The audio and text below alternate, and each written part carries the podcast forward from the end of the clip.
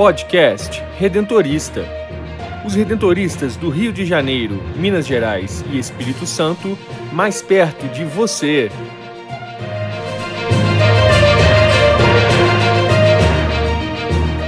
Olá, você está ouvindo o podcast Redentorista da província do Rio. Eu sou Brenda Mello e no episódio de hoje conversamos com o padre Carlos Viol, secretário de administração da província. Resgatando nossa memória, o historiador Rafael Bertante relembra a elevação do Santuário de São Geraldo, em Curvelo, à dignidade de basílica. E missão agentes é o tema do quadro Espiritualidade Redentorista com o superior da província do Rio, Padre Nelson Antônio Linhares.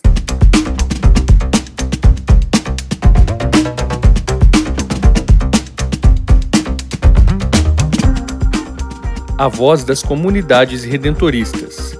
Notícias e informações das paróquias, santuários e comunidades vocacionais da província do Rio de Janeiro, Minas Gerais e Espírito Santo.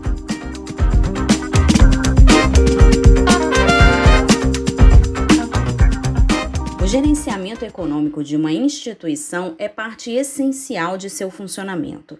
Essa lógica não poderia ser diferente com as congregações religiosas. Na província do Rio, quem assume a função de colaborar com o governo provincial e os governos locais na administração correta e eficiente dos bens da província e das comunidades redentoristas, atuando de acordo com os estatutos provinciais e as decisões tomadas pelo Conselho Provincial, é o padre Carlos Viol, que recebeu o desafio de gerenciar a economia da província do Rio como secretário de administração no início de 2021. O redentorista assumiu o cargo que era comandado pelo padre Flávio Leonardo, falecido em agosto de 2020. Nós conversamos agora com o padre Viol, que nos conta como recebeu essa nova missão e os desafios que o economato enfrenta com a pandemia. Então, eu fui convidado pelo governo provincial e aceitei a, a função, né, a missão de ser secretário de administração da província do Rio. Eu estou chegando na metade de um quadriênio por causa da, da perda né, do nosso querido amigo e secretário de administração, Padre Flávio, e coincidiu com o término da, da minha missão em Roma. E eu imagino que, como o Padre Flávio conduziu e organizou o, o economato e as práticas administrativas na província, é, não é um cargo difícil, não é uma missão difícil, porque eu já encontro um trabalho muito bem organizado, com uma com o pessoal também que trabalha na área de administração, com a administração já bastante organizada, com os administradores locais. Então, para mim, é uma. É, não é tão complicado entrar já em um, um sistema que está muito bem organizado. É, mas não deixa de ser um desafio, porque eu estou voltando depois de 12 anos fora do Brasil e, naturalmente, tem que atualizar com as leis, naturalmente criar um bom ambiente de trabalho com as pessoas, entender essa prática administrativa é, a partir do cotidiano e acompanhar aqueles processos que já estavam em andamento e também, quem sabe, num curto período de dois anos, que é o período que tem desse quadriênio, poder propor alguma coisa. É, eu vivi como surpresa e vivo ainda como um pouco de surpresa, porque ser tocado né, pela perda de um, de um confrade, de um amigo e, e ter que assumir aquilo que era a função dele é, uma, é um desafio para mim. E é um desafio também nesse tempo de pandemia, porque nós somos situados num contexto, né, e esse contexto agora particular, muito peculiar de uma pandemia que está tocando a vida de todos os brasileiros, do mundo inteiro, aliás, e para nós não é diferente o que nós vivemos como desafio, todas as famílias vivem, né, que é não, não deixar que as despesas sejam maiores do que as entradas, isso não está sendo fácil e a gente já está trabalhando desde janeiro muito nessa direção de, de economia, um plano que o padre Flávio tinha feito já antes, né, com o governo provincial, então esse, esse desafio que é contextual muito forte, né.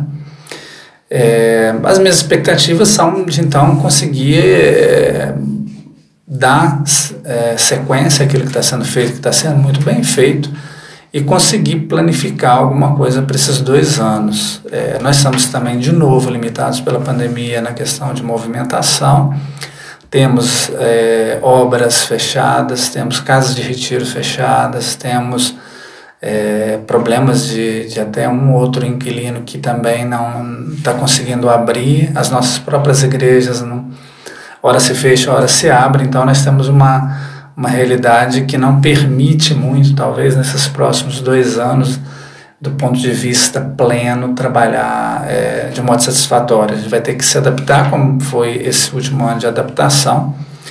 Não acredito que nem, ninguém tenha é, planificado, né, é, planejado ter uma pandemia no meio do caminho e como ela se daria. E a gente está tentando, a expectativa é essa de entrar e conseguir, entrando agora, conseguir dar uma continuidade e talvez é, de emergência é, reagir a essa situação e propor algumas, algumas ações.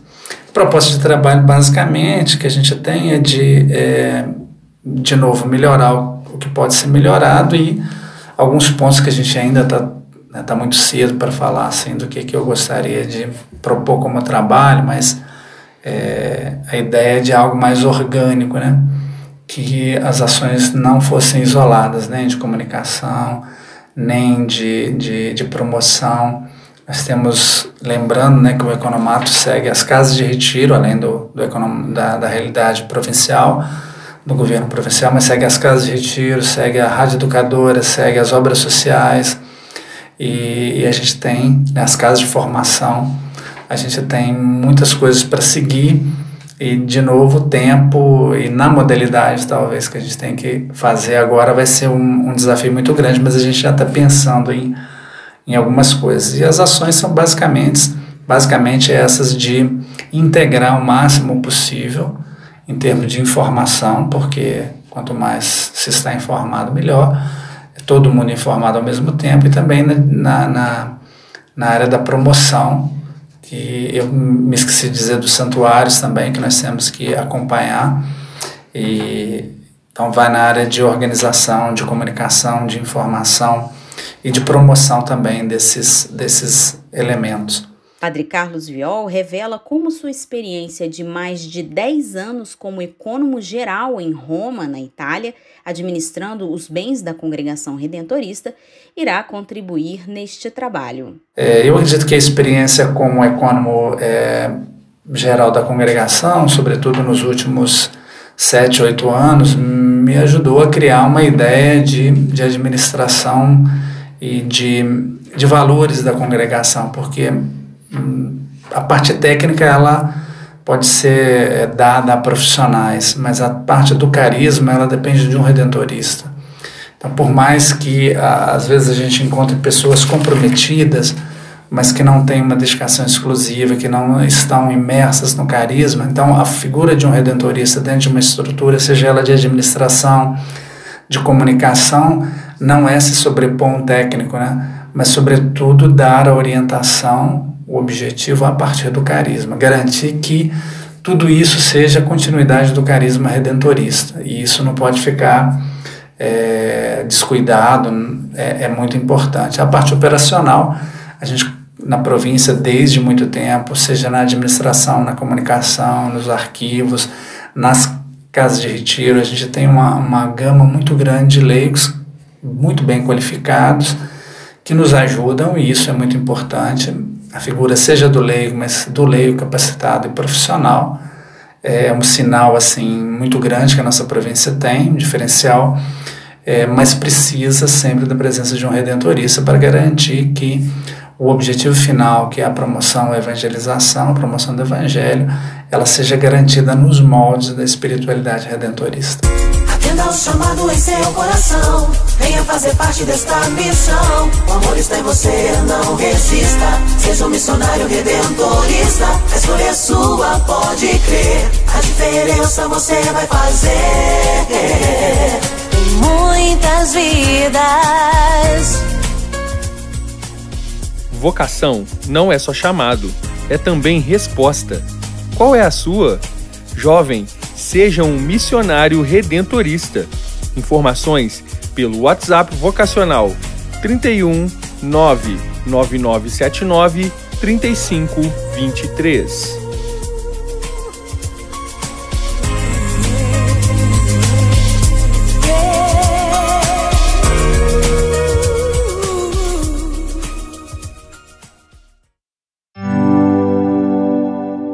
Memória Redentorista.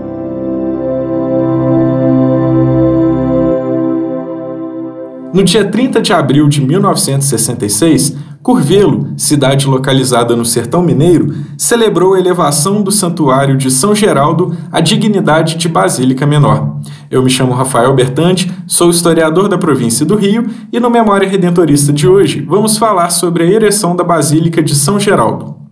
Antes de começar, te convido a ouvir o podcast Redentorista número 27, quando apresentamos a trajetória percorrida por São Geraldo Magela até o seu ingresso na congregação redentorista. Aproveite e maratone o podcast Redentorista. Nele, você vai encontrar informações, entrevistas, histórias e espiritualidade à luz do carisma redentorista. O primeiro contato dos missionários redentoristas com a cidade de Curvelo aconteceu durante uma missão em 1904, ano da canonização de São Geraldo. A recepção local foi tão amistosa e a necessidade de evangelização era tamanha que, dois anos mais tarde, três missionários fixaram residência em Curvelo. Os primeiros a se instalarem na cidade foram o padre Tiago Bolmars, padre José Golsen e o irmão Felipe Winter. Para essa nova fundação, os redentoristas escolheram como santo de devoção São Geraldo Magela, canonizado a 11 de dezembro de 1904 pelo Papa Pio X. No início, os trabalhos eram realizados em uma rústica capela, popularmente conhecida como Igreja do Rosário. Contudo, logo a precária capela deu sinais de que não suportaria todos os fiéis da cidade. Novos terrenos foram adquiridos e os irmãos redentoristas Gregório Muders e Verefido Vogels elaboraram um projeto para a construção de uma capela maior e do convento. As obras se iniciaram em 22 de março de 1912 e foram finalizadas em 1918, possibilitando a contemplação de um conjunto arquitetônico misto de elementos neo-romanos e nórdicos da Europa um acervo de inestimável valor artístico e um monumento de fé e piedade que convida e inspira a prece de todos que o visitam. Mais adiante, em 1932, o arcebispo de Diamantina, Dom Joaquim Silvério de Souza, esteve presente em Curvelo para celebrar a dedicação do santuário a São Geraldo. Cabe ressaltar que este é o único santuário dedicado somente a São Geraldo. A esta altura, a devoção a São Geraldo já havia se espalhado por toda a cidade e região. Anualmente, os redentoristas promoviam a oitava de São Geraldo, responsável por atrair milhares de fiéis até o santuário em Curvelo. Em virtude deste árduo trabalho realizado e mantido pelos missionários redentoristas, mas também pela notável construção dedicada a São Geraldo, é que em 1966 chegou a notícia da elevação do Santuário de São Geraldo à dignidade de Basílica Menor. O arcebispo de Diamantina, Dom Geraldo de Proença, intermediou os processos, concretizando esse desejo de todo o clero e povo fiel confiado aos seus cuidados. A elevação aconteceu no dia 30 de abril de 1966 na ocasião, estiveram presentes diversos bispos, o clero, as autoridades, as irmandades, os colégios, um contingente da Escola Militar de Belo Horizonte e numerosos fiéis que aplaudiram o cortejo que ostentavam as insígnias da basílica, a umbrella e o tintinábulo, incrustado no magnífico brasão feito em cedro jacarandá pelo artista de catas altas de Noruega, o senhor Januário André Vieira. Dentro da igreja, a missa foi presidida por Dom Daniel Tavares Baeta Neves e a homilia proferida pelo bispo redentorista Dom José Brandão de Castro. Depois, em latim, Dom Daniel leu o breve apostólico Humilis Religiosi Sodalis, do Papa Paulo VI. Em seguida, o provincial, padre José Luciano Jacques Penido, leu a tradução deste documento. O dia foi de grande comemoração. Na verdade, o restante do ano. Ocorreram ainda solenidades na oitava de São Geraldo e na novena de São Geraldo do ano de 1966. Assim eu me despeço de vocês. Até a próxima!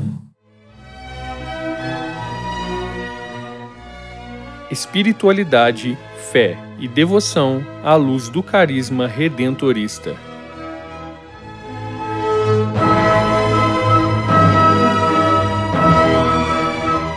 No podcast Redentorista desta semana, eu partilho com você a reflexão sobre a missão ad gentes.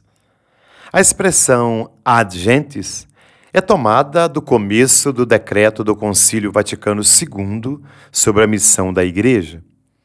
É usada como abreviação para referir-se à obra missionária em favor daqueles que ainda não são cristãos sublinha a distinção entre a missão interna, isto é, a pastoral que procura despertar o espírito de fé nos que já creem em Cristo, e a missão externa, isto é, a pregação do Evangelho aos que jamais ouviram a mensagem da igreja, ou pelo menos não a receberam como boa notícia. Não obstante um clima hostil, não obstante a associação das missões estrangeiras com várias formas de colonialismo, como já vimos na história. A missão de Gênesis é uma condição fundamental da própria existência da igreja. No decreto sobre a missão da igreja, a base teológica da missão adjentes se baseia na própria vida da Trindade. O plano salvífico de Deus é para toda a raça humana, conforme a finalidade do mandato missionário de Jesus. Um aspecto importante da missão Adgentes é uma atitude respeitosa do missionário intergentes. Estar no meio de outros povos significa enriquecer-se e reformar-se mutuamente, e reconhecer os caminhos pelos quais Deus já está presente em todos os povos. Santo Afonso penou para transmitir uma generosa compreensão da missão entre os primeiros redentoristas, propondo um voto especial que os obrigaria a pregar o evangelho aos não cristãos. Em sua pregação e em seus escritos, Afonso procurou proclamar a misericórdia de Deus para com todos. Hoje, se pede aos missionários redentoristas que estejam prontos para proclamar o Evangelho, tanto aos cristãos como aos não cristãos, onde quer que a igreja precise dos redentoristas. A missão Agentes assume uma nova urgência agora, que muitos que abraçaram a fé abandonam suas crenças no contexto do materialismo, do consumismo, do secularismo. Em todo o contato com o mundo descrente, a igreja e, portanto, também nós redentoristas, nada rejeitamos do que é verdadeiro e santo nas outras religiões ou nos movimentos seculares. Seguindo Santo Afonso, todo redentorista é chamado a caminhar com os pobres e os mais abandonados. Temos de dar testemunho de que Deus dá atenção especial aos pobres, aos humildes e oprimidos. Um dos meios mais atraentes pelos quais o redentorista pode dar testemunho aos não cristãos é a qualidade da nossa vida comunitária, o testemunho de unidade. Consciente de que a própria existência de nossas comunidades é em si uma missão, uma vida comunitária vibrante pode ser um pequeno sacramento da igreja que leva as pessoas de boa vontade para Jesus, que está no coração da comunidade para formá-la e sustentá-la. Permanece um grande desafio para nós redentoristas mostrar, por meio de nosso modo de viver e de nossos trabalhos pastorais, como Deus chega a todas as pessoas, especialmente aos pobres e abandonados, e como Deus os chama para reunir num só povo os filhos de Deus dispersos a missão, em todos os seus aspectos, é uma noção que permeia toda a nossa vocação redentorista. Que possamos assumir a missão adiantes, dando testemunho da presença de Deus. Eu fico por aqui. Até o nosso próximo encontro com a graça de Jesus.